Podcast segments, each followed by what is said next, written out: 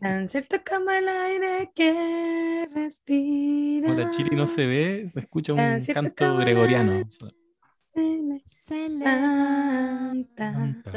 Tan cierto Tan como cierto que mi que este canto lo canto puedes oír. Oí. Tú puedes oír mi canto siempre. Como que los católicos no se han actualizado en ese sentido. Podría entrar como No así los evangélicos que cantan rock, hip hop, Mm. reggaetón, ah, Trap. Ah, su trap. Su cumbia. Son las 10, amigos. Ya. Láncelo. ¿Quién parte? La luna, Eh, porque no estuvo en el capítulo pasado. Ah, ya. Ah, Ya. verdad. Ya. me un- Bienvenido. Puta la Puta, perdón. No, ya, pero La- dilo. encima. Dilo. La una. Es que me- ahí me dieron un Perdón. tip cuando digamos 113. Así que Ah, me van a, ca- van a cagar. atentí. Bienvenidos sean todos a un nuevo capítulo de No Sabes Nada Podcast, un podcast de cine, series y amor. Este es el capítulo número ciento die- décimo tercero, no sé cómo se dice. Ya 113, José. Más me crece, más me crece. Listo. sigamos. Ordinariez, erección. Kuma, sí. Esto es como una pesadilla. No hay humor ahí. Esto es como una pesadilla. Estoy, tengo recuerdos de Vietnam. Me la paso todos los días de mi vida pidiéndole a mi señor que no conteste esas cosas. Y ahora mis propios Oh. compañeros haciendo crecer el, el chiste del 11. Mira, No lo digan. No, no voy a decir. ya lo dijimos en la vez anterior, eh, fuiste tú. Es toda tu responsabilidad, Chiriberta.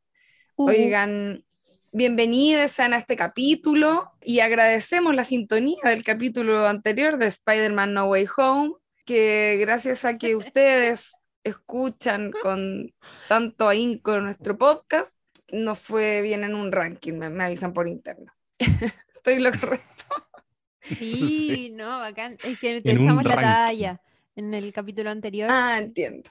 O sea, funándome que no los escuché, perdón, es que si lo no, escuchaba cero. no iba a poder De hecho- ni opinar en mi mente.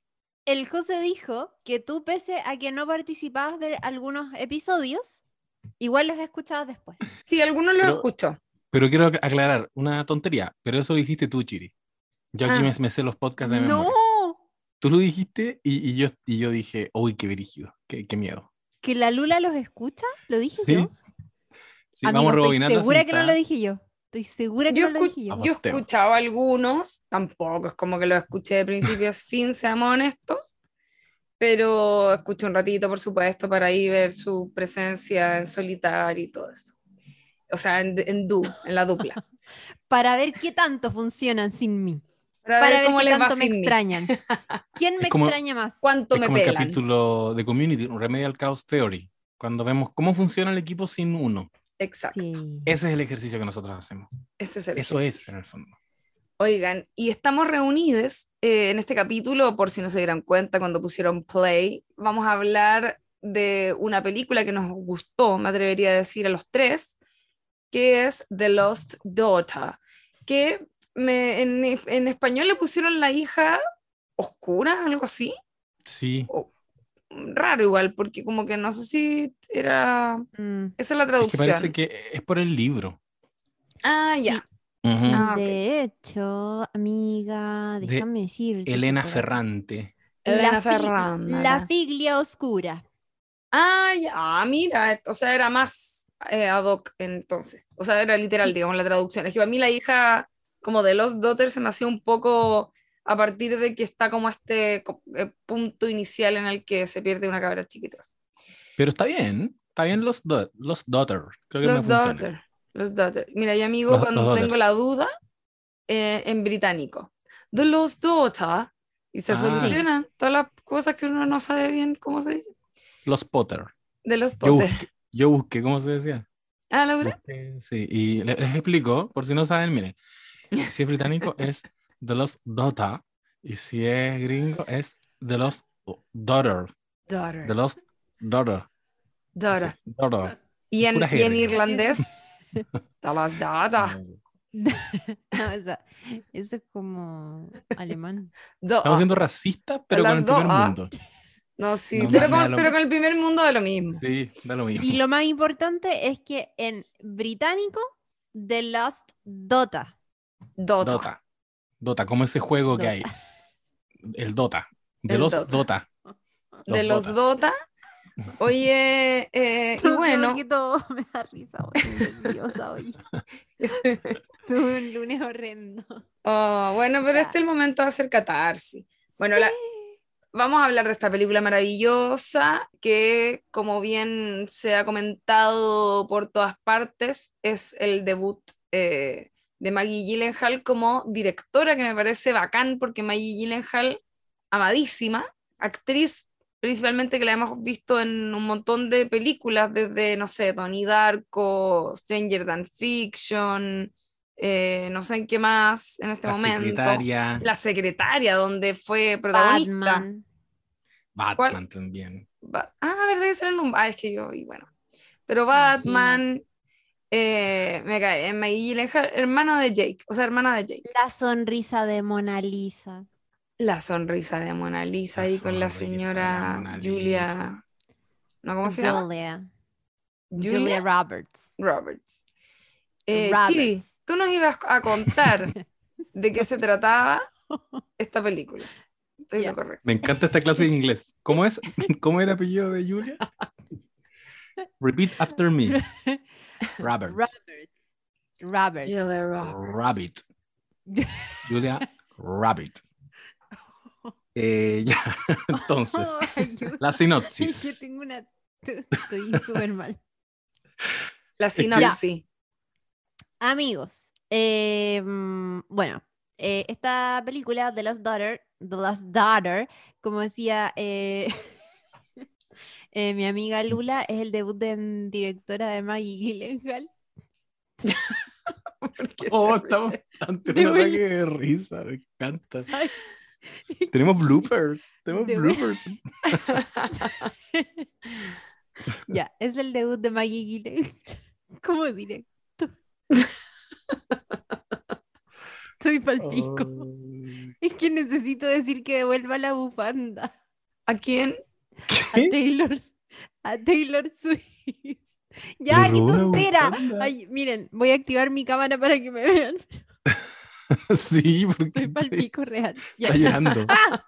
Está llorando, señores. Y ahora sí le cayó la cámara. Ya. Ahora ¿Qué sí. bufanda? ¿Qué bufanda? ¿Qué pasó? Nada, miren, para los Swifties. Maggie Gyllenhaal devuelve la bufanda de Taylor Swift. Dile a tu hermano Jake que devuelva la bufanda de Taylor Swift.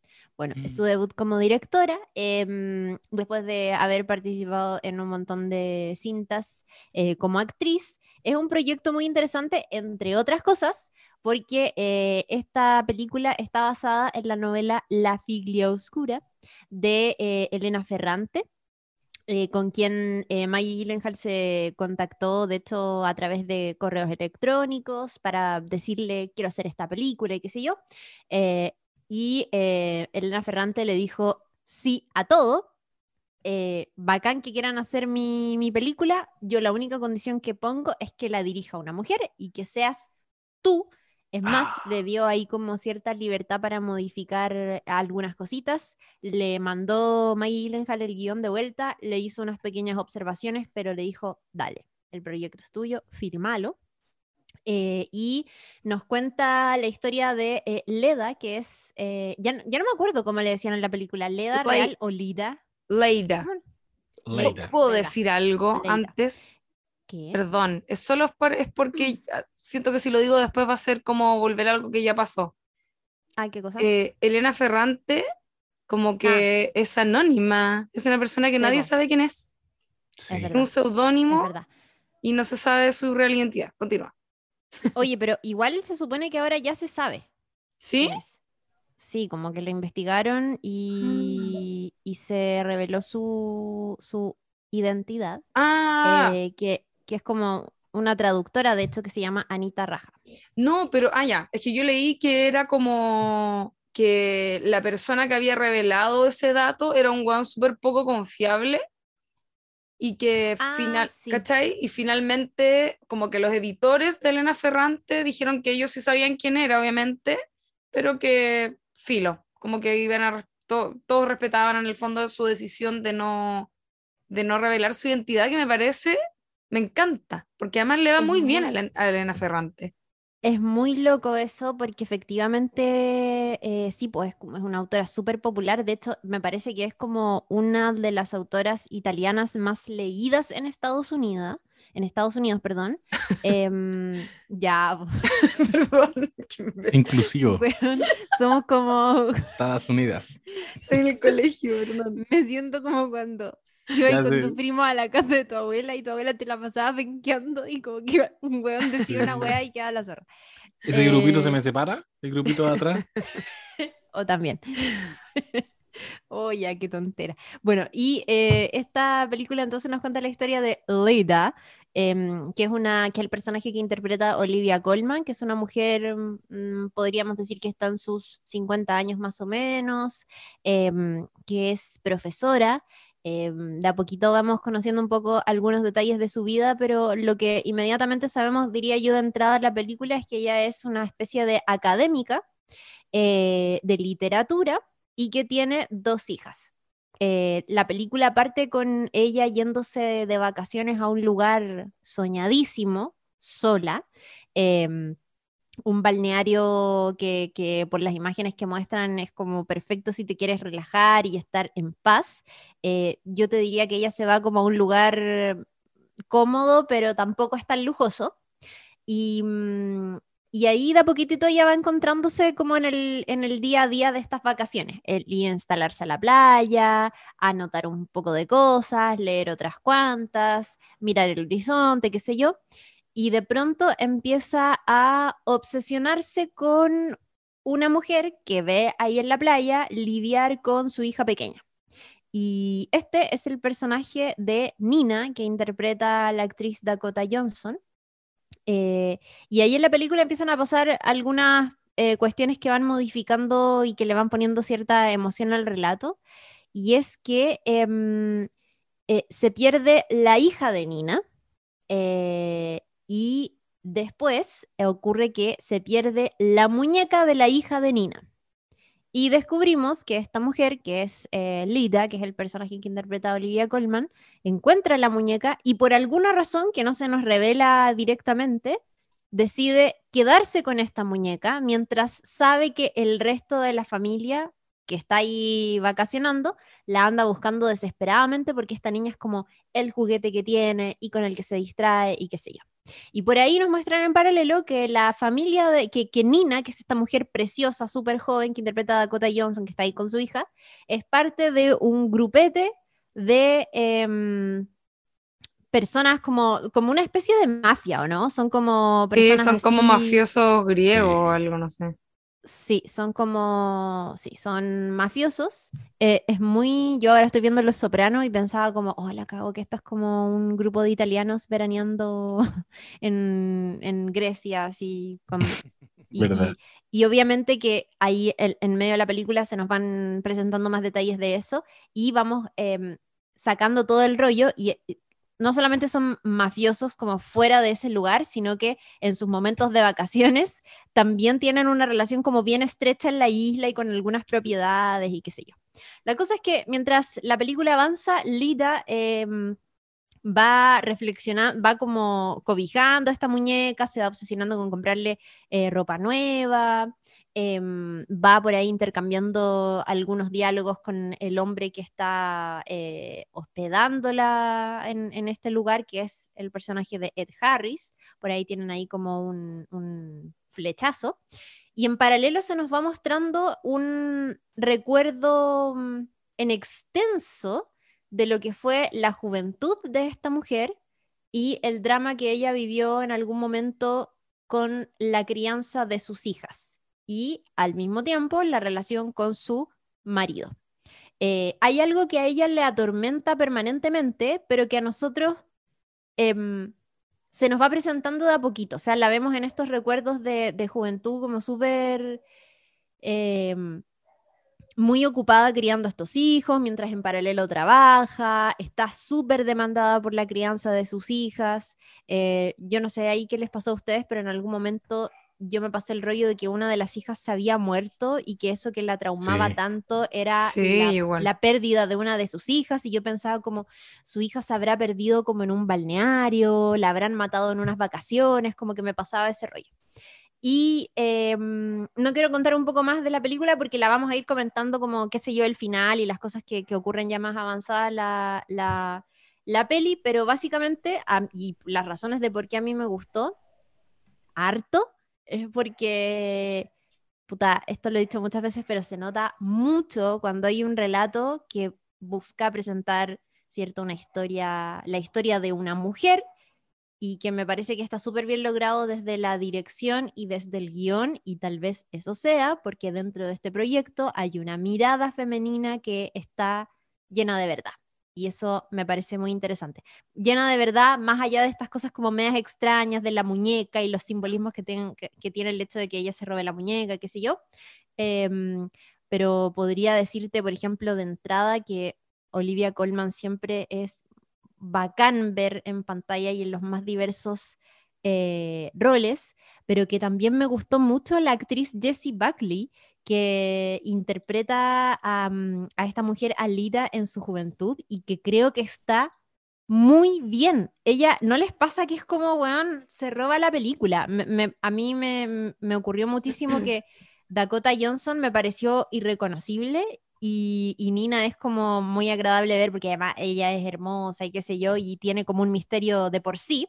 Y Olivia Colman, buena onda, lógicamente, pero loco, yo mm, desarrollé una especie de obsesión como real con, con Jessie Buckley y con esta interpretación de Lida cuando joven, eh, que me encantó, me encantó, me encantó pf, así muchísimo. Eh, y ella in- aparece en Fargo, en la cuarta temporada de, de- de Ah, Fargo, No sabía y eso. en, Sabía. y en Chernobyl también. Sí, en, en Chernobyl, de hecho Sí. creo que eso lo comentamos cuando hablamos de Chernobyl, porque yo como que la amé un poco en... cuando la vi ahí, no la había Sí. visto antes, y la encontré así máxima, como muy bonita además, pero muy buena actriz y como con una cara muy interesante, que obviamente eso es como, es súper importante igual, creo yo, en, en, en las actrices y los actores, como que... Mm, Es la, es Sí. la cara que te va a terminar expresando un montón de weas. Y me pasó que, bueno, en, en Chernobyl como que la encontré así amadísima. Y de ahí me la topé de la nada como en muchas cosas después. Como al parecer, no sé si porque ahí le fue muy bien y le dieron un montón de pegas. O quizás si era más o menos conocida y yo no lo sabía. Pero protagoniza la película de Charlie Kaufman también, la que eh, hizo con Sí. Netflix. Eh, bueno, sale en esta no me acuerdo dónde más la pillé también después en algún momento. Es muy bacana ella. Y eh, es que encuentro que el casting está a la raja. Bueno, obviamente Olivia Colman es como demasiado bacana ella, aunque el personaje es bien curioso porque es como una señora media enrarecida todo el rato. No sé si les pasó eso. Mm, Como que esto Sí. es muy torpe, muy torpe. Em, Leida del pasado era como la, esta actriz, eh, buenísima, me encantó. Eh, el personaje de Dakota Johnson, eh, a mí ella me encanta igual, pero así como superficialmente porque la encuentro demasiado mina, pero el personaje era un poco extraño también, como que no hablaba nada hasta el final, era muy para adentro. eh, y sale la loca de Succession, que es bacán, la, mm, Sí. la asistenta, Sí. que es muy bacán, esa loca, encuentro también. Carla en Succession. Ella, que tiene un nombre así como medio, como que fuera rusa o algo. Sí, me encanta. Sí. Me encantan todas. Eh, I'm Thinking of Ending Things, la película de. Charlie Kaufman, que también, si pueden, échenle una miradita, está en, en Netflix, original de lo que es Netflix. la ñufla. Rara, como, sí. como esta película. Sí, rarísima. Rara. rarísima. Yo no sé si no me gustó. Que me, me- eh, Desaf- me costó, desafiante. me costó. Es que la anterior Sí. de Charlie Kaufman, la primera creo, ya era media rara, pero estaba buena. Y eso que yo encontré como, uff, se nota que hay un director dirigiendo, se toma muchas libertades. Y en, en la nueva es como ya, loco, para que sí, sí. O yo le haría un podcast a la eh, I'm Thinking of Ending Things. Aparte que Jesse Plemons, para mí es como Mm. el Philip Seymour Hoffman de nuestra época. El weón está muy bien. Oh. Sí, estoy de acuerdo. Sí, lo encontró súper bueno. Em, oigan, esta película, pues, me encantó. La encontré ¿La dura? finísima. Sí, Ah, bueno. eh, sentí de entrada, la vi sin saber de qué iba. Como que mm, parece que todos sabían que aquí el tema maternidad era como columna vertebral. ¿La viste hace poquito? Yo- Sí, pues, la vi el fin de ah, semana. ya. Y no, y no estaba enterado de si había sido, o sea, cachaba por eh, unos enlaces que parece que mandamos al WhatsApp que estaba siendo como aclamada. Entonces dije, ah, bacán, bacán irse a la segura en estos tiempos en que es tan difícil encontrar algo así como bueno, bueno. Y, Oigan, mm, les quiero decir algo. Sí, Sigan el Instagram de No Sabes Nada Podcast, porque ahí hablamos como no sé cuántas veces de los Daughters. Silenciar Los- micrófono. de los Daughters. De los dos. Sí, Los puta, pues sí, perdón, perdón. Pero No, yo no estaba tan, no estaba siguiendo la pista.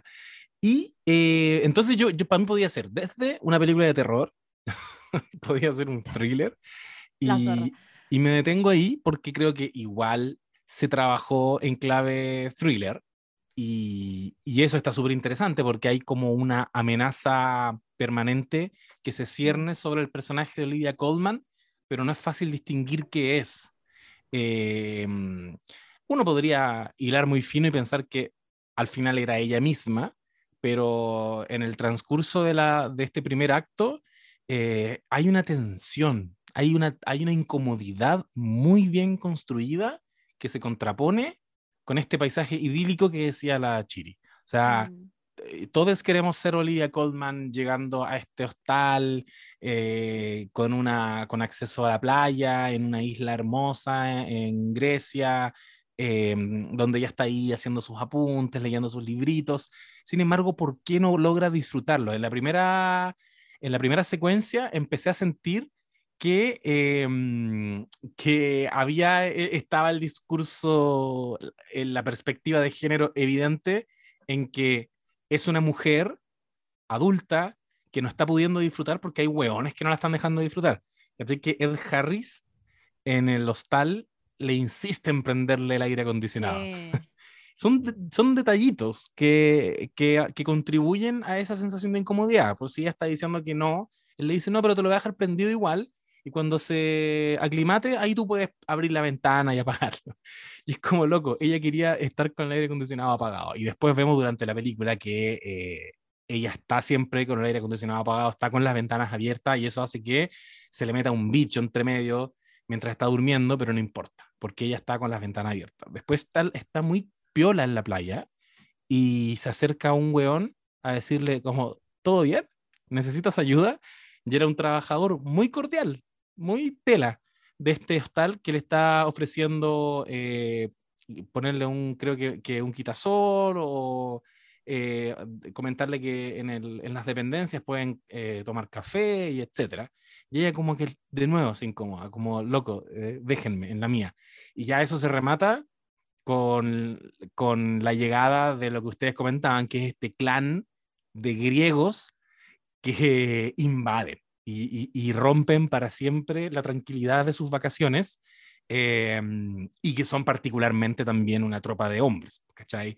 Hombres mafiosos, sea, energía masculina a cagar, eh, que lo primero que hacen es decirle si ya se puede correr, como, oye, ¿puedes correrte de, este, de esta reposadera?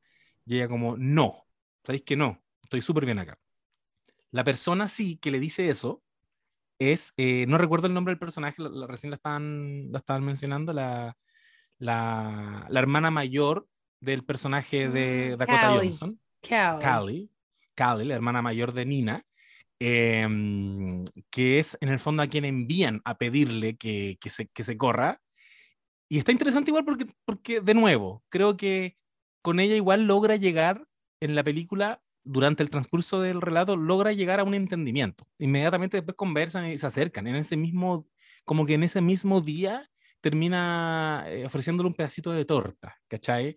Eh, como que siento que esas, esas energías igual están permanentemente en tensión y eh, lo que la obsesiona es lo que comentábamos, la, la presencia de Nina, interpretada por Dakota Johnson, eh, y la relación que tiene con la hija. Y al principio es raro, insisto, para alguien que no sabía de qué se trataba esto, ver ese interés particular que se generó en ella, ¿cachai? Como, ¿por qué tanto? Yo, yo pensé que había una, una tensión incluso sexual, como que hacían unos planos súper detalle del cuerpo de, de, Dakota Johnson eh, eh, tomando sol, de su, su, rostro en un plano muy cerrado, ¿cachai? Y después vaya entendiendo que no, que a ella se le activan recuerdos al verla a ella eh, y al ver esta relación que tiene con, Pero con su hija. Yo creo que igual hay algo de sensualidad y que también le llama a esos, a esos recuerdos, porque ella es como una persona súper, em, como, no sé si asexuada, pero se, se nota que está en una etapa de su vida en la que está muy alejada de ese tipo de placeres. Entonces hay como una, hay como una eh, eh, proyección como, no sé, retroactiva de, de, lo que a lo mejor fue su propia vida cuando era así de joven y por lo tanto con la sensualidad como a flor de piel, ¿cachai? Sí. Como que yo igual creo que era intencional eso, eso que hacen de los, de los planos y que uno también se pasa un rollo medio raro. Quería, comentar algo, que a propósito de, lo que decía ya antes de... Mm, de cómo este, porque a mí también me pasó que vi la película sin saber, yo la vi cuando recién la estrenaron, ¿cachai? En, en Netflix. Entonces no había leído comentarios, como que solo, creo que había, alguien había dicho, oye, está súper buena, y la vi, fue como, ah, y puse play, ¿cachai? Un día cualquiera. Entonces, a partir del título y de la ondita que te va tirando la película desde el comienzo, eh, que además parte con una escena que es la escena que está hacia el final, ¿no es cierto? Em, yo no cachaba muy bien para dónde iba y como que la encontré creepy todo el rato. Tiene muchos momentos muy creepy, de hecho, pero ponte tú me la repetí ahora para el podcast y hubo cosas que me di cuenta que yo las leí de una cierta forma la primera vez que las vi, a partir de la tensión que te genera no entender bien para dónde va todo, que ahora lo, lo vi y, y, me pareció un eh, que era un poco más piola de lo que yo lo había percibido, por ejemplo. Mm. ¿Cachai? Porque hay ciertas cosas medias raras también, como en la actitud de los personajes, como no sabéis bien qué onda esta familia de, de griegos, ¿cachai? Son un poco em, como intimidantes y, y, a la vez como pasivo-agresivo. La, la Cali es como un personaje súper extraño, yo siento igual, en su forma. Sí. Eh, pero tú ahora que la vi de nuevo, la, como que sentí que quizás yo había interpretado algo en ella que no era tan así, ¿cachai? Como que solo se sugería, pero de manera más leve. Pero tiene todo el rato un, una tensión que va como por encimita de la historia, eh, que tiene que ver quizás también con cómo el personaje de Leida se va tomando las cosas, ¿cachai? Mm. Porque ella también está como media hostil, como que está de vacaciones, pero no está como tan buena onda, ¿cachai? Como que de hecho cuando el, este gallo que está como ayudándola del hostal va a preguntarle cómo, oye, corre tus cosas para la sombra, y no me acuerdo qué es lo que le dice, y le ofrece un helado, creo. Em, ella como que al principio todo el rato se niega, ¿cachai? Como que también va con una cierta hostilidad media extraña que habla de su personalidad, ¿cachai? Y bueno, después va a ir desentrañando obviamente para dónde va como esa configuración de personaje. Eh, y puta, y eso quizás es incluso lo interesante, como es una personalidad súper compleja, ¿cachai? Sí, pues, y, y, esa mm, sensación que te dio al principio, yo creo que efectivamente es intencional, porque cuando tú estás en ascuas y sientes que todo es muy tenso y, y hay una hay como una vocación media de thriller en, el, en la forma en que está contada la historia, que efectivamente uno piensa, todos son una amenaza. Eh, es una amenaza, la tropa de mafiosos algo le van a hacer. Eh, y ella también los está permanentemente desafiando. Eh, pero después empecé a ver que ella también es muy extraña, como tú comentabas, y es muy errática. Entonces, estamos en presencia de, de una, no sé, una especie de antisocial, ¿cachai? Estamos como, como asistiendo a la historia de alguien que va a cometer un crimen. Yo creo que hay una, hay una razón por la que al verla por segunda vez probablemente no te, no te produce esto, porque, claro, entiendes después que no se trataba de, específicamente de, de una historia de, de mafiosos persiguiéndola, pero sí, pues, está llena de indicios. Cuando, después de que tiene este primer encontrón con, con ese clan, eh, ella va caminando por el bosque y le cae una piña de un árbol que uno dice, Mm. Se la tiraron evidentemente, ¿cachai? Pero te, te deja en, en esa sensación de duda. ¿cachai? Se la tiraron, le cayó realmente y, y sí creo que existe, existe esa mm, vocación de que sea incómoda. Está, hecha la para película- incomodarse. Además que no sé si se acuerdan, pero la película parte con ella cayendo sola a la orilla de la playa mientras es como tarde-noche, ¿cachai? Onda, Sí. parte con Sí. eso. Y, es la escena del final. Claro, y además está este momento del bosque que también me estaba acordando, pero además está como la pérdida de una muñeca y una muñeca que se roba a ella, cuando se supone que, lo- que los otros son como lo- los raros o los, o los, no sé, por lo mafioso finalmente lo que se revela, pero acá es ella la que se roba de la muñeca y, y ojo que hacia más avanzado, o sea, como en la trama igual ocurren cosas what the fuck, como cuando le sale un gusano de la boca a esta muñeca, Sí. no sé, como que siento Sí. que también los simbolismos se van construyendo eh, sobre eso, pero, pero puta, yo debo decir que a mí en primera instancia me atrapó la película y no por el drama familiar, o sea, no, no, Mm. por, no por esta mujer, sino que me llamaba la atención eh, esta historia donde yo tenía todo el tiempo la sensación de que en este lugar muy idílico y a partir de una cuestión muy pequeña como la pérdida de una muñeca, se iba a desatar una tragedia de proporciones. Y eso fue lo que me, atrajo en primera instancia. Eh, lógicamente antes de ir conociendo la historia de ella como madre y, y- y ahí cuando se suma este otro ingrediente que yo decía al comienzo, que, que me tenía loco, per- pero muy metida, que es cuando ya empezamos a cachar que hay todo un rollo con las hijas. No sé si les pasó, pero yo me pregunté, ¿las hijas son reales? Creo que en algún momento de, de la historia pregunté como ya, ¿l- ¿las hijas son reales o esta loca está jugando con la gente de la isla y está inventándose una historia como, así como fue capaz de robarse la muñeca, se está inventando esta historia? Después cachamos que por ahí ya, sí, son reales, acá hay un flashback, pero ¿qué pasó con esas hijas?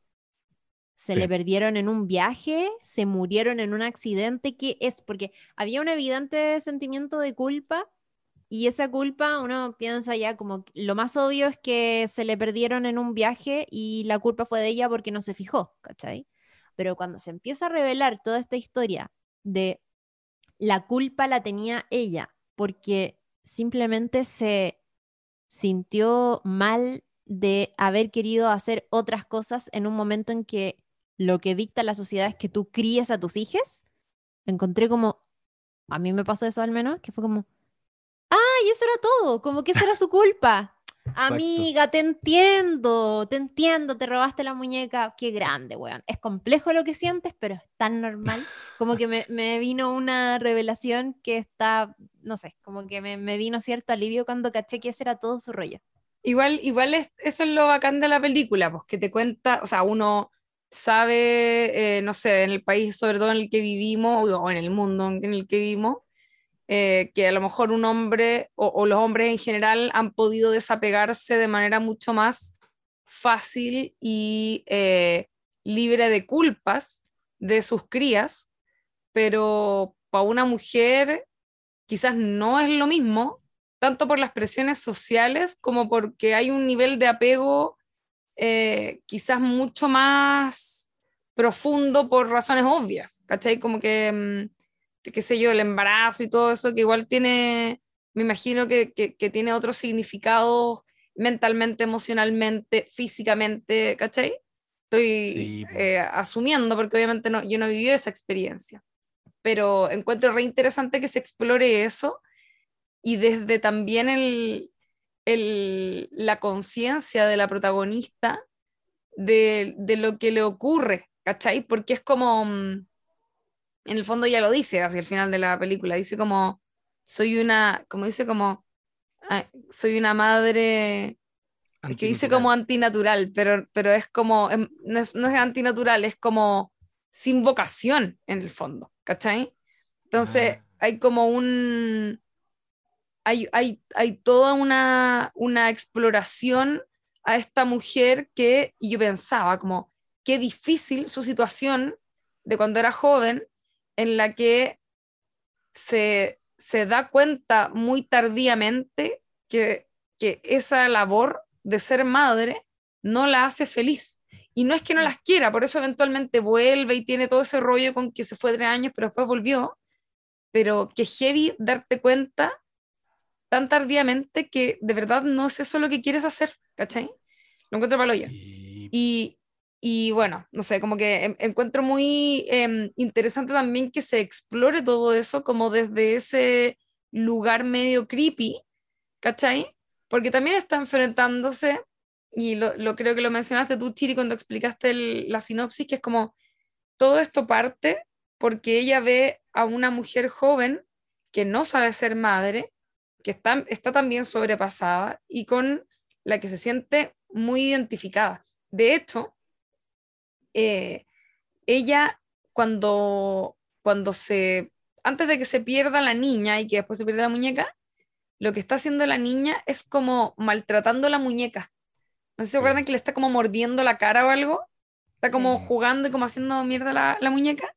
Y ella tiene un recuerdo asociado algo parecido con sus propias hijas, que le traen un recuerdo que va más allá de solo sus hijas, porque ella se deja, se, da a entender en algunos momentos de la historia que ella tenía un rollo con su propia madre, que también fue como la mierda. Entonces, algo que ocurre muchas veces en estos casos es que personas que han tenido malas experiencias con sus madres, mujeres, por ejemplo, que han tenido malas experiencias con sus madres, a veces no quieren ser madres porque temen replicar lo mismo, ¿cachai? Y aquí obviamente hay un juego con eso, esa muñeca que le había dado su mamá su hija se la hizo mierda y ella como que en un momento la tira por la ventana y no sé qué, y acá es lo mismo, como que la, la niñita estaba como molestando a la muñeca, por así decirlo, y ella eso como que la pica y se la quita, ¿cachai? No vemos ese momento, pero en el fondo se la guachipetea cuando nadie está mirando y le compra ropita, ¿cachai? Como que la trata de cuidar, en el fondo de, de mejorar esta situación, aunque no lo logra porque ya está todo contaminado, por así decirlo, ¿cachai?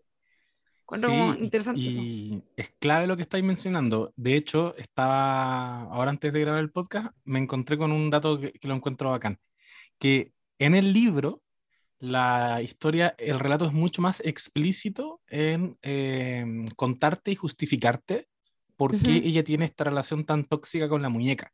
Y que parece que, que hay un flashback a cuando ella era niña y le, y le regalaron una, esa muñeca y tú conoces Em, el vínculo que se genera entre ella y su muñeca eh, mediante eh, mm. la, la, madre que fue la que le regaló, ¿cachai?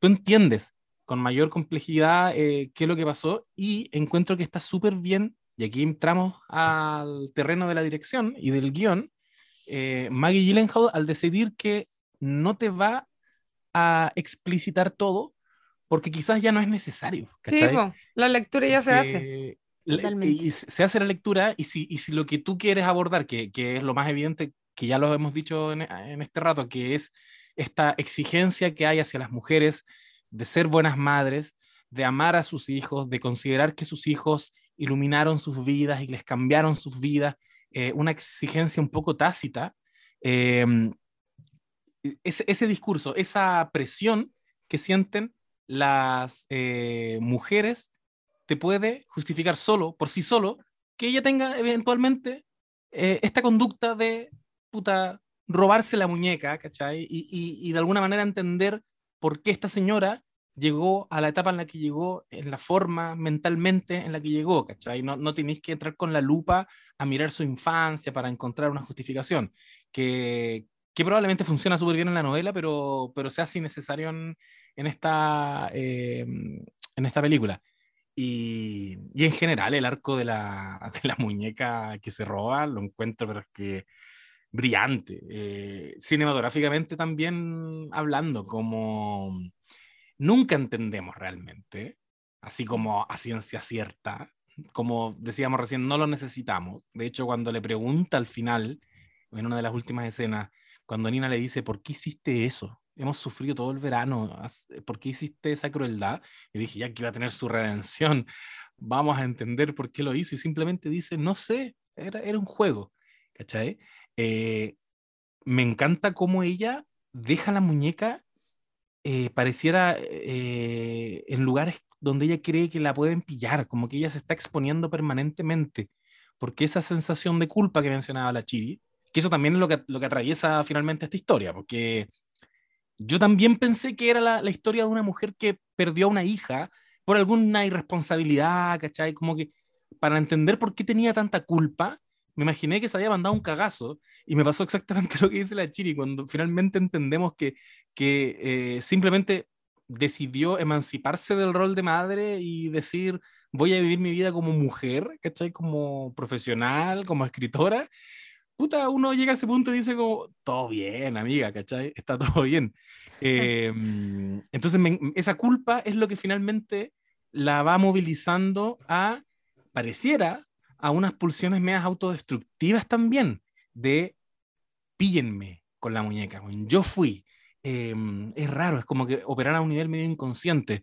La escena cuando Ed, Harry, Ed Harris la va a ver eh, y tienen como una pequeña cita en el departamento, Em, yo estaba, pero es que súper tenso porque la loca había dejado la muñeca en el balcón y lo obvio es que no lo deja entrar al departamento, ¿cachai? Porque el buen trabajaba también con esta banda de griegos y, evidentemente les podía contar, pero ella no solo no escondió la muñeca, sino que salió con él al balcón y evidentemente el buen ve la muñeca, le hace un comentario, le dice está llena de agua y se va, pero uno sabe que él tiene que haber ido a contar a los locos, eh, eh, a la familia, de la niña que perdió la muñeca, eh, que ella es la que la tenía. ¿cachai? Entonces, esa tensión, como en función de esta muñeca, la encontré muy bien construida y, y me tuvo, pero súper nervioso permanentemente. Como, bueno, eh, haz la piola, cuando está en el cine y también desafía súper agresivamente a los cabros que se meten a hacer ruido, eh, por una weá que, que, que, está fuera de sus manos, ¿cachai? Si no los va a poder hacer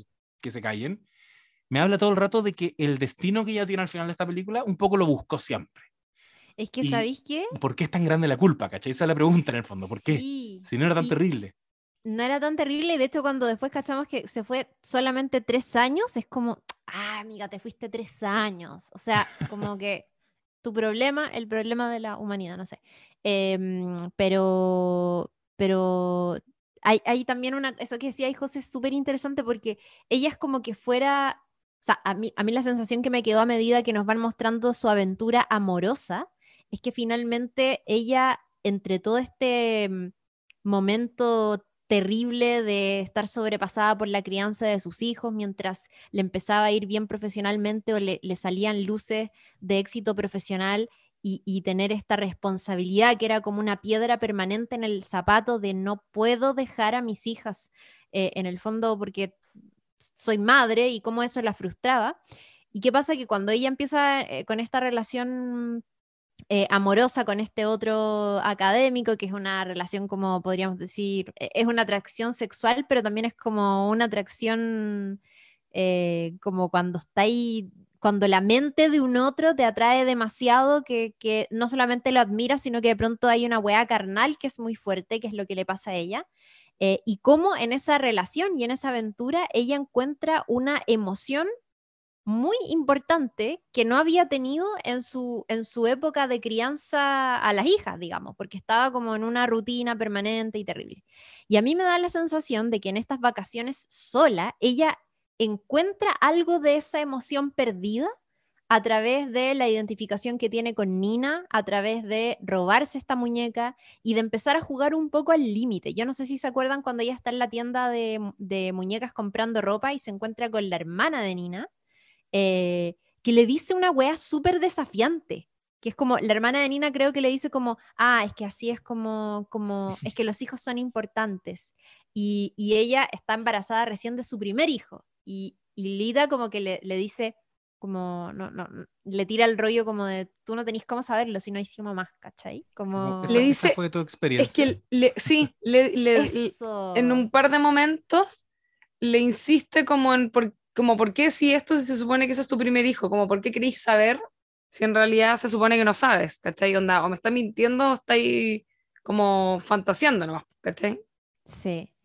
En eso, eh, y, hay otra cuestión que me parece clave, que es el momento en el que ella coquetea un poco a la fuerza con el personaje de Ed Harris en el bar, que es una wea efectivamente muy incómoda, porque ella se está como obligando a ser sensual con este hombre que igual está bien, que, y que tiene, o sea, como que ella sospecha que algún interés hacia ella hay. Entonces va y como que se obliga a coquetear con él.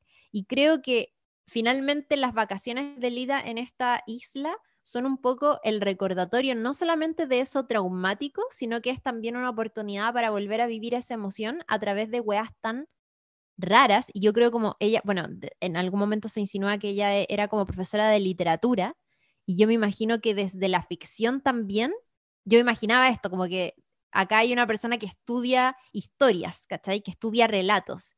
Y yo pensaba, obvio que robarse una muñeca en su cabeza debe ser una wea muy emocionante como relato, ¿cachai? Que es como cuando uno vive una wea, una experiencia rara en el día a día y dice, oh, esta wea es como un guion de un corto o algo así. Eh, pero bueno, no sé, yo me quedé con, con esa sensación incluso cuando llama, llama por teléfono para, para, como atendiendo el aviso de la muñeca perdida, no sé si se acuerdan, y ella ve esta casa roja, que sabe que es la casa de estos mafiosos, y va a meterse ahí a escondidas, esperando ser testigo del momento en que alguien de esa casa conteste su llamado, y como ver las reacciones y todo. Incluso ahí llega más emoción todavía a su vida cuando ella descubre que Nina está con el, con el personaje de Paul Mescal eh, teniendo como un romance que a la vez es como, loco, onda, Nina me recuerda a mi experiencia de madre, aunque somos muy distintas, onda, Nina no era una académica, ¿cachai? Era una loca que era mantenida por el esposo, pero filo, esas diferencias dan lo mismo porque de alguna u otra manera le recuerda su experiencia como madre joven y cuando la descubre con este gallo es como, oh por Dios, qué tan parecidas, como qué tan fuerte puede ser la coincidencia de esta mujer y yo en esta isla y como nuestra experiencia mujeromaternales. Sí. Igual, sí. Yo, yo quería volver un poco a lo que decíais de, mm, de, de ella como en sus logros académicos, porque encuentro que esa weá es brutal. Como hay, hay un momento en que ella, ah, cuando antes de que se meta con el, con el tipo, eh, con, ¿cómo se llama el actor? Sarsgaard. Ah, Sarsgaard, sí, sí, sí, que es el, eh, eh, Peter Sarsgaard, que es el esposo Peter de Maggie. Gyllenhaal en la vida real. Ah, yo lo amo un poco a él. Muy Em, seco. Me encanta. Eh, y e- ella le, como que está hablando por teléfono con el esposo y le dice, weón, onda, fui a la charla de este loco seco y de repente en su discurso me nombra a mí. ¿Cachai? Porque él había Mm. leído el ensayo, el ensayo de ella y le tira así flores brígido, como, onda, le tira así brígido flores, como diciendo que ella se había adelantado como a qué sé yo, no, no sé qué autor era el que estaban comentando. Y ella está muy emocionada con eso. Y el esposo todo el rato le está como interrumpiendo, tratando de como hablarle de las hijas y la weá. Que oh, igual es, es más o menos Sí, lógico, pero, pero es como cómo se le mete esto entre medio y no le permite como disfrutar de otros temas en su vida que no sean solo la maternidad, ¿cachai? Como que siento que ahí hay una weá em, que, que es como, es el gran miedo, como, y lo digo a modo eh, personal, yo no, yo tomé la decisión de no tener hijes en algún momento de mi vida, en parte como por algo así, como por, porque temía algo así, ¿cachai? Como llegar a algún momento en mi vida en que en sentir como, parece que esto no va a ser lo mío y que, y que miedo como mm, enterarse de eso cuando ya no tenía escapatoria, por así decirlo, y qué, qué terrible como verse a sí misma eh, siendo, eh, qué sé yo, mala madre, ¿cachai? O mala persona, o irresponsable, o rehuyendo una responsabilidad tan importante como criar, ¿cachai? Como que yo encuentro que ahí hay un, ahí hay una tecla a propósito de esto que decían como, filo, se fue solo tres años, como que igual no es solo eso, pues como hay todo un, como un pasado incluso con las hijas presentes, no solo cuando ella estuvo ausente y sí se permitió vivir esa libertad, que se sentía bien y lo dice con culpa, mm. pero con mucha honestidad, ¿no es cierto? Sino que también en su periodo en que sí estuvo, no lo disfrutaba, como que en muy pocas oportunidades la vemos a ella como pasándolo bien con las caras chicas, obviamente, pero en general era como que la sacaban un poco de quicio, no le permitían disfrutar de otras cosas que eh, no tuviesen que ver con, eh, qué sé yo, estar ahí como eh, educando y, y, atendiendo a, las niñas. Como que siento que ya hay, un, hay algo que está, me imagino que en la novela debe ser súper interesante también. Quería decir, a propósito de eso también, que algo que encuentro también bacán y que, y que siento que igual se traduce como lograron ponerlo en la película, la Maggie Gyllenhaal, que fue la que hizo la, adaptación de la novela, ¿verdad? Y es que se siente esto como medio incorrecto y me gusta caleta eso, porque siento que es algo que normalmente, así como si tuviésemos que hacer, qué sé yo, la comparación entre el cine y la, literatura con este tipo de temáticas como, entre comillas, medias, media incorrectas, eh, normalmente no se expresan de la misma forma en estos dos formatos que estoy comparando. ¿Cachai? Porque mm. Mm. el cine, por, por eh, la particularidad de, ese formato, digamos, eh, es mucho más comercial, pues, como para poder sustentarse las películas idealmente, ojalá la vean la mayor cantidad de personas y el tipo de marketing y publicidad específicamente que tienen también es como que pretende llegar a un público muchísimo más masivo mientras que la literatura se puede permitir ser mucho más incorrecta en los mensajes que envía. Como que las conclusiones que uno saca de las películas, en general, yo creo que la gente tiende a esperar que estén, eh, como que tengan un sentido común un poco más eh, eh, como aceptado, digamos, o, o, más acorde a lo que pensamos como sociedad.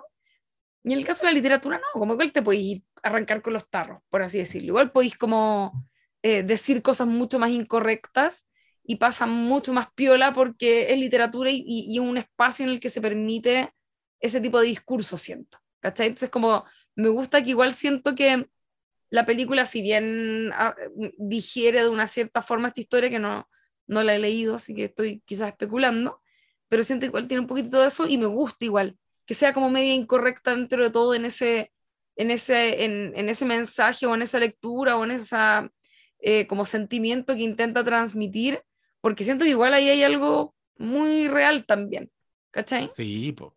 Ahora yo lo veo como una reivindicación a ese sentimiento y en la medida que, que vemos a una, un personaje tan atribulado y como decía la Chiri, después te das cuenta de que la razón por la que está así es porque vivió, ¿cachai? Y, y tenías a Ed Harris diciéndole que el weón, el weón tranqui, así como muy normal, diciéndole que sí, mira, yo tuve cuatro hijos y les mando una vez al año un regalo y, y enseñé a nadar a los primeros tres. Y él le echa la talla como, oye, eh, qué buen papá está haciendo, ¿cachai? En ese punto uno todavía puede pensar que ella tiene, lo, lo está interpelando porque ella perdió a una hija. Y está, yo, yo en mi cabeza habitó todo el rato la idea de que vamos a saber en algún minuto que ella derechamente perdió a una hija. Y no, simplemente lo que le pasó fue que un día decidió vivir algo distinto a la maternidad. Em, y efectivamente, como dices tú, es, no, es, no sé si incorrecto, pero al menos es súper eh, subversivo en entrar en, ese, en esa zona porque todavía se habla poco y, es brígido que año 2022 todavía nos impresione eh, esa contradicción heavy que, que puede eh, habitar en, en, un ser humano, en un hombre también, pero como que filo, me he hecho al, al hombro esa situación porque eh, como que papitos corazón, ¿cachai? Filo, ¿no? no hay como mucho tormento al respecto. Listo, adiós. Ahí dejé a mi hijo, ¿cachai? Pero la exigencia que hay sobre eh, la maternidad es distinta. Em, también lo digo con la experiencia que alguna vez la comenté en este podcast, de que con la Mel iniciamos un tratamiento de fertilidad, eh, tuvimos muchas conversas también al respecto, y en realidad nadie te dice, nadie, o, es muy raro que te digan, eh, fui madre, fui padre y me arrepiento. Hay un artículo, de hecho, muy bueno que salió hace poco, parece que en la revista Paula, que, que era, ese era el ítem, era eh, me arrepiento de, haber sido madre. Y los, los, testimonios eran como, amo a mi hijo, amo a mi hija, no me imagino una vida sin mi hijo, sin mi hija, pero me arrepiento porque pude haber hecho otras cosas. Entonces, eh, hacia el final nos, nos liberan recién esa, esa, esa, esa, información. Se demoran en decirnos como, loco, ella simplemente se fue. Eso fue todo lo que hizo. Y por eso tiene esta culpa que la hace en esta etapa de su vida ser tan errática y tan autoflagelante, ¿cachai? Y tan extraña. Y, de hecho ahí está el dolor, por lo que decís recién, que es como eh, no querer, o sea, arrepentirte de haber sido madre o no querer tomar ese rol no significa no querer, a, en el caso de la protagonista, ¿no es cierto?, a sus hijas, y por lo tanto, eh, ahí está ese, ahí está la culpa, ahí está el dolor, ¿cachai? Como puta, no, no, no haber cumplido con eh, estar ahí afectivamente y en presencia, digamos, para su hija. Como que no es, no es solo porque a lo mejor si no estáis ni ahí, quizás podéis generar un desapego, ¿cachai? Pero no es que no estaban ahí. De hecho, e, ella dice en algún momento que igual la echaba de menos, ¿cachai? Como que solo que no, no, no podían como coexistir ambas realidades, ella viviendo su vida de manera libre, sin tener que estar preocupada la hija, explorando su sexualidad, su intelectualidad y su libertad absoluta, digamos, eh, con, con, con este rol de, de, crianza. Es que además ella no se, a mí me da la impresión de que ella no se arrepiente de haber sido mamá, ¿cachai? Si ese no es el, el, el rollo de la protagonista. Como ahora cuando dije que íbamos a comentar la película y todo, recibí puta, varios mensajes de compañeras que decían, no, eh, puta, la película fue lo más anticonceptiva del mundo, o, esta película me recordó que no quiero ser mamá, o esto, o esto otro. Y si bien creo que para quienes decidieron ya que no, no, no quieren ser mamá nunca, digamos, y que no es una posibilidad en su vida, eh, es una película que puede venir como a reafirmar esa opción. Me parece interesante considerar también que para aquellas que sí quieren ser mamás, esta película les diga como nunca va a ser perfecto, ¿cachai? Y como que es totalmente normal que tengáis estas luces y sombras en un proceso que es complicado para las mujeres culturalmente, socialmente, que está lleno de violencias económicas, como, no sé, un montón de cosas que hemos hablado acá. Entonces, la maternidad no es perfecta y como que también siento que la película está bien que nos recuerde como a quienes decidieron que no van a ser mamás que bacán, como no, porque no quiero pasar por esto, pero también está bueno que aquellas que decidieron que sí lo van a hacer, que les diga como, bueno, va a ser difícil y va a ser más difícil que la mierda porque eres mujer y porque estamos en desventaja, desgraciadamente, todavía, y porque ser papá o ser mamá o, o emprender en general ese tipo de responsabilidades, por cierto, que, que nunca son, son solo luces, ¿vos cachai? Si uno enfrenta un montón de weas en la vida y, y está bien y, y, como relato en ese sentido me parece que es muy valioso lo que pasa con esta película porque abre ese tipo de conversas que se tienen que dar, ¿cachai? Eh, ahora que, que va a asumir un nuevo gobierno y que va a haber un ministerio de la mujer con un enfoque evidentemente muy diferente al que hemos venido teniendo, como me parece bacán que, que ese tipo de cosas se hablen, ¿cachai? Eh, que la corresponsabilidad, puta, está mal, no hay corresponsabilidad en Chile, no, eso, eso no existe. Eh, y uno, puta, lo, yo no tengo hijes, pero lo veo a diario en mis amigas, en mi familia, lo vi en su momento en mi mamá y como que son cosas que pasan todo el rato y películas como esta y otras series de televisión que también hemos comentado que eh, como que abordan el mismo tema desde otras perspectivas, incluso desde la comedia están poniendo sobre la mesa estos debates que son demasiado necesarios para la época que estamos viviendo.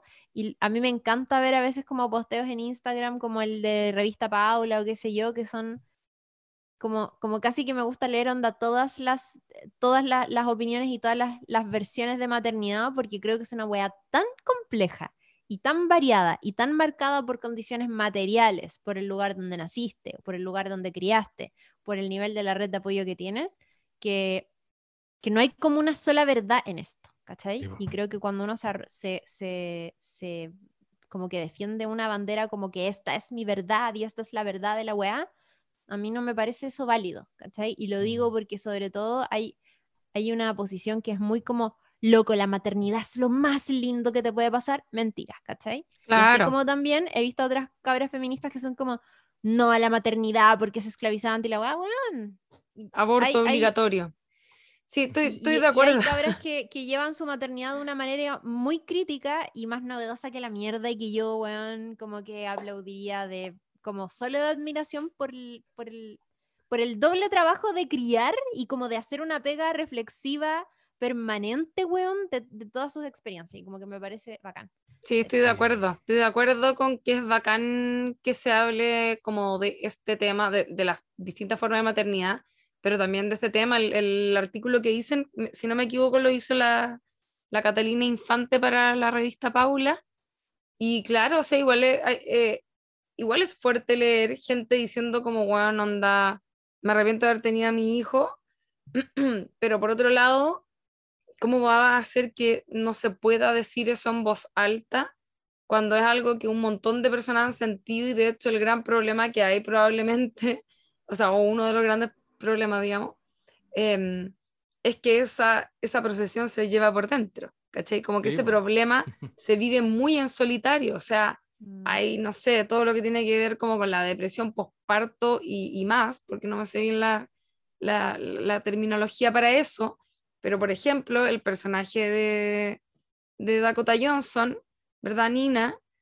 Está en esa, ella dice, tengo depresión, ¿cachai? Estoy hasta el loli, como se pasa en algún momento, no se sabe, ¿cachai? Como que también eh, la salud mental como de, de, las madres jóvenes o madres que están criando solas, debe ser una weá terrible igual, ¿cachai? Como cargar no solo con el estrés que significa tener que estar pendiente de un pequeño ser, sino que además la culpa que se suma a partir de cierto tipo de pensamientos que no están normalizados y que por lo tanto eh, deben haber mujeres que piensan que solo ellas tienen ese problema, ¿cachai? Con, en relación a su crianza. Algo que quería comentar es que me gusta mucho cómo se trabaja, siento como con ciertos estereotipos en la historia. ¿A qué voy? Tenemos en contraposición a una mujer sola versus un familión. Sí. Y siento que ahí se construye algo que es como la mujer sola es algo amargada, ¿no es cierto? Que es como un estereotipo. Y por otro lado, ese familión que es como medio sectario, ¿cachai? Esa guamatonesca oh, oh, es como también por, eh, como por una weá como de, de, familia, como que se apaña, que lo encuentro muy, lo encuentro muy interesante, creo que es como una buena utilización de estereotipos para presentar la historia, ¿cachai? Como que no se siente burdo y caricaturesco, sino que está como bien, bien ocupados como esos elementos, me gustó Caleta eso. Y en, y en esa escena terrible que es cuando, al comienzo, cuando, cuando le piden que se mueva y ella dice que no y toda esa situación que, se, que, que ahí ya es como, ahí parte yo creo que la incomodidad extrema eh, ahí está, ¿cachai? Ahí está reflejado precisamente esta, esto que digo, ¿cachai? Como la guana, como sola amargada versus esta familia así como matona. Lo encuentro... Oye, quería comentar una weá, como que me pasó heavy viendo esta película con Olivia Colman, que es que encuentro ¿La viste que con Olivia Colman? Qué privilegio. la amiga, compañera de... Era un chiste que diré, intra que no encuentran que es como la reina de la pasivo-agresividad. Sí. Sí. El- el- ahora que hablaban de, de, este- de esta dualidad del personaje, que es como la Lula decía, que era muy mm, torpe, Mm. y que es cierto, es como, es descortés igual, ¿cachai? Con, con- cuando llega al, al- al hostal con este eh, em, hombre que la recibe, después con Paul Mezcal en la playa, francamente, ¿quién puede ser así de desagradable con un- una persona como Paul Mezcal? Pero bueno, em, y, y es como súper torpe y a la vez eh, puede ser muy, muy tierna, ¿cachai? Y me recordó mucho el papel de Olivia Colman en Fleabag, que tiene esta cosa como muy alegre, pero por dentro te estoy haciendo mierda, y que a su vez tiene en eh, The Crown, en el papel de la mismísima reina, donde tiene que ser como muy de compostura firme y todo, pero por dentro igual tiene que decirle cosas fuertes a Margaret Thatcher. Y es como, loco, eh, qué, qué grande. Y así, bueno, otros, otros papeles también en The Father, de la película de la temporada pasada y de la anterior, La Favorita, donde también tiene como estas luces y, y, y Y- aspectos como muy Ah, amables. que es maravillosa ella. Es que es por eso iba a decir que ahí, al- yo reflexionaba el otro día, pero a partir de otra película que estaba viendo, como, ¿qué, qué es lo que uno interpreta como una muy buena actuación, en el fondo? Como, ¿qué es lo que te que me imagino que tiene que ver con gustos personales, ¿cachai? Y a mí me pasaba que estaba viendo una película donde actuaba un niño y, y en un momento dije, oye, qué bien actúa este cabro chico, como que me llamó mucho la atención. Una película, me parece que era italiana. Y, el, y, y, y- me di cuenta que en el fondo lo que me gustaba del niño, porque encontraba que actuaba bien a pesar de ser un niño, que es algo muy difícil, ¿verdad? Em, era que uno podía leer que te estaba dis- como que, el, que estaba pensando algo o estaba transmitiendo algo Mm. diferente de lo que estaba transmitiendo explícitamente con su expresión, digamos. ¿Cachai? Oh, qué, qué real. Sí. ¿Cachai? Sí. Entonces que hay algo de eso quizás. Quizás ella tiene un muy buen manejo de eso y a lo mejor por eso también le dan un poco esos papeles, ¿cachai? Igual ella obviamente siempre actúa bien, digamos, del, del personaje que sea, pero, pero hay algo con eso, ¿verdad? Como con esa que te transmite una sensación que no es lo que uno está eh, como recibiendo de manera explícita, sino que hay, hay otra cosa que te, que te transmite con, qué sé yo, la mirada, la energía, un pequeño gesto. Y- y en este caso, en, en The Lost Daughter, The Lost Daughter, siento que también eh, proyecta una energía interna que no se condice con lo que está mostrando su, Mm. su rostro, lo que está expresando con las palabras. Eh, cuando conversa con, con este chiquillo que a la Chiri le gusta tanto, cuando están como, como, como cenando, están como tomándose un cafecito. Eh, Que se llevan súper bien. se llevan muy bien y, hay y hay mucha química, pero ella se va volviendo cada vez más creepy solo por la forma en que dice su monólogo, como empie- empieza a transmitir y a transmitir cosas y, y- y eso acompañado de su rostro te, te da la sensación de que está como descendiendo a algún lugar, algún lugar mentalmente. Está, está como en, en- en un descenso y ella misma como que para en un minuto y como que vuelve y, y vuelve al, al lugar, ¿cachai? Em, y esa weá no la po- es claro, pues eso es actuación nomás, ¿cachai? Eso es, es- es esa dualidad que decía la Lula de lo que está expresando con las palabras y lo que tú estás mirándole en los ojos, los Claro. gestos que hace. Y el rango también, pues yo creo que uno, uno también valora mucho que, que Olivia Colman pueda ser la favorita, eh, que pueda ser la madrastra en Fleabag y que pueda ser esta señora que en la primera parte de la película la encontré una señora totalmente normal. Era una académica, ¿cachai? Muy contenida. em, ahí también, ahí también uno aplaude cuando te pueden ofrecer esas cosas y dentro de una misma película, transitar de, de un lugar a otro. No, es maravillosa ahí. No, De buenísimo. acuerdo. De- debo decir, voy a insistir en algo que mencioné como al comienzo, que el personaje de Dakota Johnson a mí me quedó un poco, lo encontré un poco extraño, como que me, me pasaba que lo sentía como este tipo de personajes, eh, como con, no sé si con poca profundidad o con, como que la sentía que un- como media manic pixie, pero, pero a la vez como, como un espectro fugaz, como que todo era como un gestito nomás, como que nunca decía mucho, como que ya entendíamos más o menos para dónde iba el personaje y se quedaba como en la misma tecla, como que ahí me, no sé si me, me queda un poco la duda con, con ese Es que no personaje. se profundiza ese personaje. Como que en el fondo existe porque necesita motivar la historia de Lida, pero lo más profundo que vemos de Nina es la relación que tiene, la relación secreta que tiene con este sujeto. En algún punto la conversación que tiene con Lida eh, al final cuando va a la casa y la apuñala, un poquitito antes cuando Lida le regala esta cosa para el sombrero. Y, y el otro pedacito que nos muestran es cuando está este esposo que, que la tiene como una especie de trofeo, pero que Sí. la tratan mal, ¿cachai? Mm. Em, pero es verdad, yo cuando vi las fotos en Venecia del estreno de la película, dije como, oh, bacán, onda, es una historia de mujeres. Y me imaginaba que cada una iba a estar por igual. Y la verdad es que no, po. y al lado de la profundidad que tiene el personaje de Olivia Colman, es casi imposible que otra pueda tener el mismo nivel de profundidad a ese nivel. O sea, Claro. con una actriz representándola a ella en juventud y todo eso. Pero Sí, Sí. es cierto. sí. Sí, siento- No, perdón. No, por favor. Ya, No, pero, voy yo, ah, voy yo.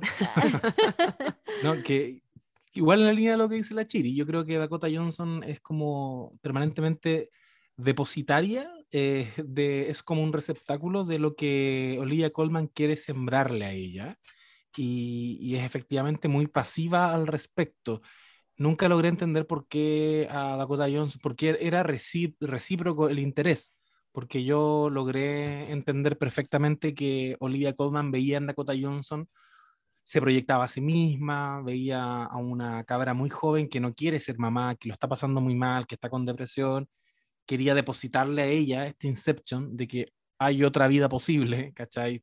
Eh, puedes no ser mamá si quieres, puedes eventualmente hacer las cosas de manera distinta, pero claro, no, ent- no entendía en la otra dirección por qué Dakota Johnson también se acercaba a Olivia Colman.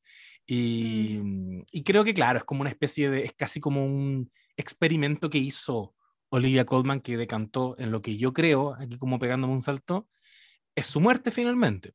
Eh, la sensación que me dio fue que ella quiso sembrarle a desesperadamente a esta niña la idea de que eh, la maternidad en realidad no mejora, como queriendo un poco también reivindicarse a sí misma, me da una sensación de que está todo el rato tratando de guiarla hacia ese lugar, como, eh, bueno, puedes hacer otra cosa, ¿cachai? Como tranqui, no es terrible, un poco como buscando redimirse, eh, y finalmente no le funciona, eh, como que Dakota Johnson en la escena final, o sea, en una de las escenas finales cuando, cuando Olivia Colman le dice que ella tenía la muñeca, Dakota, el personaje de Nina, no logra entender por qué ella se quedó con la muñeca y tiene un arrebato como de enterrarle, como decía la Chiri, este mismo, como Pin. esta traba, como ¿cómo? ¿Un pin? ¿Un pin? O sea, no, sé como- qué. Es como un alfiler. Una- Como un sí. alfiler, como- sí. y le entierra el alfiler y, y es una es para mí es como una, una especie de forma de haber sido asesinada finalmente por una especie de hija putativa, ¿cachai? Como en esta, en esta desesperación de que esta niña no viva su vida, eh, o sea, que, que, que trate de vivir una vida, em, termina, termina matándola y claro, la idea de que era, yo me imagino que está un poco la tensión de que es quien tú menos lo esperabas, ¿cachai? Si es la única persona con la que eh, el personaje de Leida eh, eh, empatiza de esa familia de, de griegos y termina siendo la que la, la asesina. Sí. Y al mismo tiempo es como, obvio, si Nina era de los mafiosos, si le hacías algo a Nina, algo de, de- de Sí, esa po. weá iba a mostrar, ¿cachai? Sí. Nina le entierra un alfilercito, ¿cachai? La apuñala, como que los otros podrían haberle hecho algo mucho peor. Ahora, De- eh, sobre ese final onírico, diría yo, eh, sí, está raro eso de la naranja que aparece de la nada. Bueno, es un final. ¿Qué, qué naranja?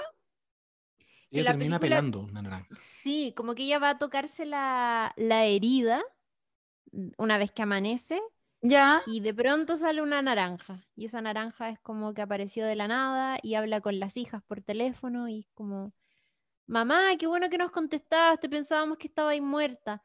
No, le dices, de hecho estoy viva, estoy súper viva. súper viva. Ah, ¿sabéis qué? Em. Nunca entendí. Se murió en el fondo. Sí. Es que yo no, Pero- yo Mm, pensaba. según yo, no- o sea, es que, Ah. es que no es ni, para mí no fue como ni lo uno ni lo otro. Ya, como que quizás estaba ahí medio trance. Según medio yo, es como un moribunda. final abierto para Es que que cada Estoy de acuerdo. Estoy de no- acuerdo. Uno no, no puede confirmar que murió, pero las hijas siempre le pedían que ella pelara la naranja y, y les gustaba pelar la naranja Sí. perfecta porque la mamá hacía eso. Y de hecho, la, la última vez que lo hizo fue cuando se fue, cuando las abandonó. Le- la, la hija llegó a decirle como, mamá, eh, pela la naranja, y después de eso ella agarró sus cosas y se fue. Y, y la naranja también tiene un cierto simbolismo. No sé si ustedes recuerdan que en El Padrino todas las muertes son anunciadas con una naranja. Sí, Eh, yo igual sentí que había un guiño ahí. Eh, la- la- Italianos, mafiosos. sí, y- como teniendo esta conversación, como esta nueva, esta nueva despedida en el fondo, ¿cachai? Por teléfono, con sus hijas, con, Y- eh, pelando la naranja por última vez. eh, No, yo toda la creo que- razón. Yo creo que ella murió en el accidente automovilístico, quedó tirada ahí, como la vimos al principio, y no Pero- se despertó más. Pero, el- pero el accidente era que como que se, se cunetea y se baja del auto igual. Sí, se baja y sí. queda tirada en la orilla. Estoy de playa. acuerdo. No, estoy 100% de acuerdo. No había reparado en eso porque ahora la vi de nuevo, me la repetí un poco antes de grabar, entonces no vi bien el final. Pero, chucha, pero eh, tenéis toda la razón que esto de que aparece la naranja y aparte que ella cuando habla con las hijas, como que justo están las dos juntas, que las hijas nunca habían querido hablar mucho por teléfono con ella, como que es que ese es el drama, que la loca con esta desaparecida que se pegó cuando eran chicas, generó un abismo entre ella y sus hijas de eh, que no se, no se reparó nunca, entiendo yo. Claro. Entonces, cuando ella las intenta llamar en algún momento estando allá, la hija no la pescan, como que ella le empieza a contar algo y es como, ya, sí, sé que estoy ocupada, algo le dicen, como que no, la- no le, no, le, mm, no le toman mucha atención y tampoco eh, tienen como un vínculo de, de, de como un interés genuino, ¿cachai? Como de, de llamarla Mm. después ella o de que la conversación salga natural. Y cuando ella llama al final, están como justo las dos hijas juntas y como que le empieza a contar que le gusta un vino, es como demasiado idílico de lo que ella querría tener con sus hijas que no, ya no tuvo nomás, ¿cachai? Mm. Tienen Sí, razón, es que yo, yo todo el tiempo había pensado que el pin que le entierran en la guata, como que obviamente es como una cuchilla que te puede matar, pero yo pensaba, puta, dependiendo como de la cantidad de grasita que tengas, no sé qué tan profundo era, ¿cachai?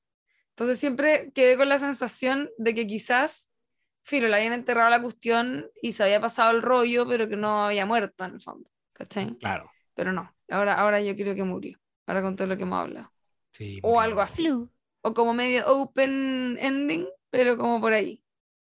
Sí, pues, es abierto finalmente. Sí, es como Sí, abierto, igual. como mira, queda en tu decisión qué es lo que quieres creer.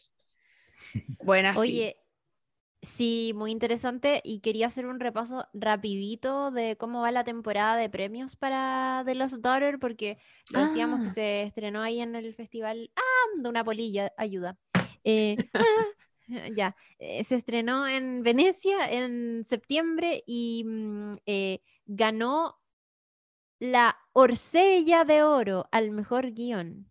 Eh, se lo ganó Maggie Gyllenhaal, así que... Mejor gui- Mejor guion adaptado, mejor.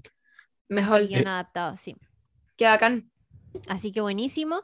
Ahora de viene de los Globo de Oro, que fueron esta ceremonia tan extraña y suspendida desde lo presencial.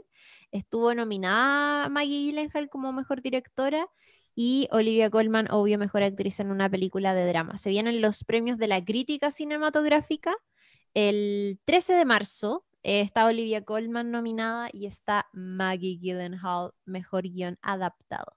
Así que mm, hay que puro esperar a ver qué ocurre con aquello, eh, porque va a estar interesante. Ahora a, principios de febrero salen las nominaciones a los premios de la Academia y yo creo que van a estar presentes también ahí.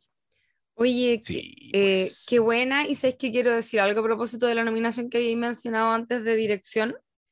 Eh, a mí me gustó Caleta, como que, como las decisiones en general que hay de cómo está hecha la, la película, como bueno, qué sé yo, me imagino que cada director y directora y directore tendrá su fuerte, como a qué le, le pone más ahínco, digamos, cuando está realizando su labor. Como me imagino que habrán directores que son, no sé, mejores eh, directores de actores, otros que tendrán una visión como más ligada a, a, lo que sea como la dirección de fotografía, incluso como que va a depender, ¿no es cierto?, como de, cada director. Pero a mí algo que me, me gustó mucho aquí, que, que, me imagino que también pasará por, por decisión de ella, es cómo fundían el pasado y el presente en, en, para tratar de transmitirnos ciertas sensaciones. ¿Cachai? De que lo hacían un montón, porque como ella está todo el rato viviendo y recordando, y son experiencias que se van como fundiendo entre sí, de hecho hay como momentos en el pasado que tienen como, como, como flash, flashback o flash forward, como en ese mismo raconto, digamos, como que tiene, hay como unas cosas ahí, como que unos relatos, como líneas de temporales que se van medio mezclando, y me gustó mucho cómo le quedó eso. No sé si se entiende lo que acabo de decir, pero como líneas temporales que medio que se entrecruzan para generar sensaciones porque te están contando cómo algo que está experimentando en una línea temporal la lleva a otra, por así decirlo. Como que eso me gustó mucho cómo le quedó. Está súper bien. está súper buena. Y yo, yo, quería decir también que visualmente, aquí me la voy a jugar. Yo noté unas claras eh, reminiscencias de una película que me encanta y creo que es mi película chilena favorita, Gloria de Sebastián Lelio. Ah, Habían unos, encuadres. Son películas igual protagonizadas por mujeres secas, en el caso de la chilena Pali García, que llenan la pantalla. Son, son la historia de una mujer. Eh, podrían ser eh, eh, temáticamente parecidas en el sentido de que están viviendo como la crisis de la mediana edad. Y más allá de eso, hay una forma en que la cámara se aproxima a Olivia Colman que es muy parecida como lo hizo Sebastián Lelio con Gloria. Hay una parte en que derechamente está bailando y te juro que es casi que ver, Mm, ver a Pali sí, García tenés bailando. razón. Hay una parte en que va cantando en el auto también. Y también, mismo encuadre, me, me recordó muchísimo. Me atrevo a decir que algo debe haber ahí. Alguna ¿Sabéis cosita. qué? 100%, razón, amigo. 100%, y no me cabe duda de que eso es una posibilidad. ¿Y sabéis cuál otra? The Swimming Pool. A mí me, me pasó No la vi. que la vi hace muy poquito Yo tampoco. y tiene, eh, o sea, es que el, como que me, me parecía que era como imposible que no tuviese algún tipo de relación. A propósito de lo que decía ahora tú de Gloria, porque hay algo temáticamente eh, Mm, que se relaciona, de Swimming Pool es lo mismo, es una escritora que se va a una casa así a toda raja como bacán en Francia, donde llega una cabra joven y como piscina, traje baño, ella como media Ah. cerrada, bueno, te lo juro, te lo juro, te lo juro, que habían como que hasta la pieza donde está la loca es muy parecida, ¿cachai? La weá del no, balcón, como que habían, había muchos momentos que yo decía, "Oh, esta weá, ¿será porque la vi hace poco? Y, y soy yo nomás haciendo como la conexión. O, o hay, hay un, algún nivel de referencia. Yo digo que sí, pues si al final también, me imagino que también ella como en su eh, labor de, de director y de como empezar a, a imaginar este ambiente y este mundo, ¿no es cierto? Eh, se debe haber tomado de referencias que, que le sirvieran, pues, ¿cachai? Como que no, Sí, no me po. cabe duda de eso. Yo creo que primera película, mujer más encima, toda la carga que debe haber sobre sus hombros y las expectativas. Obvio que se estudió, yo creo que todo lo que Sí. existe semejante y, y seca, la quiero mucho. Te quedó Sí. muy bien, Maggie, esta película. 100% Y también me acordé, pero esto ya derechamente por la vida de esta Ah. persona, de eh, Isabel Allende. Isabel Allende hizo exactamente lo que hizo el personaje de Nina y lo pudimos ver un poco en, en, en la, en la serie, po, en la serie que estuvimos comentando. Ella, en un- ella tenía, eh, la atormentaba su situación de madre, especialmente porque en la contraparte había un éxito al que podía acceder si, si dejaba a estos cabros. Y se fue, se mandó a cambiar con un pololo y los dejó nomás. O Así sea, que yo creo que la escritora es Isabel Allende, realmente. ah, te Ahí cachai. la voy a dejar. Es, es ¿Te cachai? Oh, buena. Bueno, loquísimo. Eh, yo ya dije todo lo que tenía que decir, parece. Llevar eso también. Sí, miren, estemos atentos a lo que ocurra con esta película y con otras en general. Eh, las temporadas de premios a nosotros nos apasionan profundamente porque hay harta cosa que comentar y hay mucha tensión sobre varias películas. Entonces vamos a estar eh, revisando algunos títulos de todas maneras de aquí a que sean eh, las ceremonias en marzo. Ahora justo este año tenemos retrasada de nuevo la, la fecha, el- el calendario por la variante Omicron, así que eso nos da aún más tiempo para poder comentar cositas en febrero y mm, van a estar encontrando todo ese contenido en el canal de Spotify de No Sabes Nada Podcast. Fue un gusto como siempre, recuerden seguir No Sabes Nada Podcast en Instagram y si te gustó este episodio o cualquier otro, compartilo con alguien que tal vez pueda aprovecharlo también. Muy bien. Oye, em, quiero lo último, palabras al cierre. Después me van a decir, probablemente, la, la Mel me va a decir, no, pero ¿para qué lo hiciste? Si es innecesario.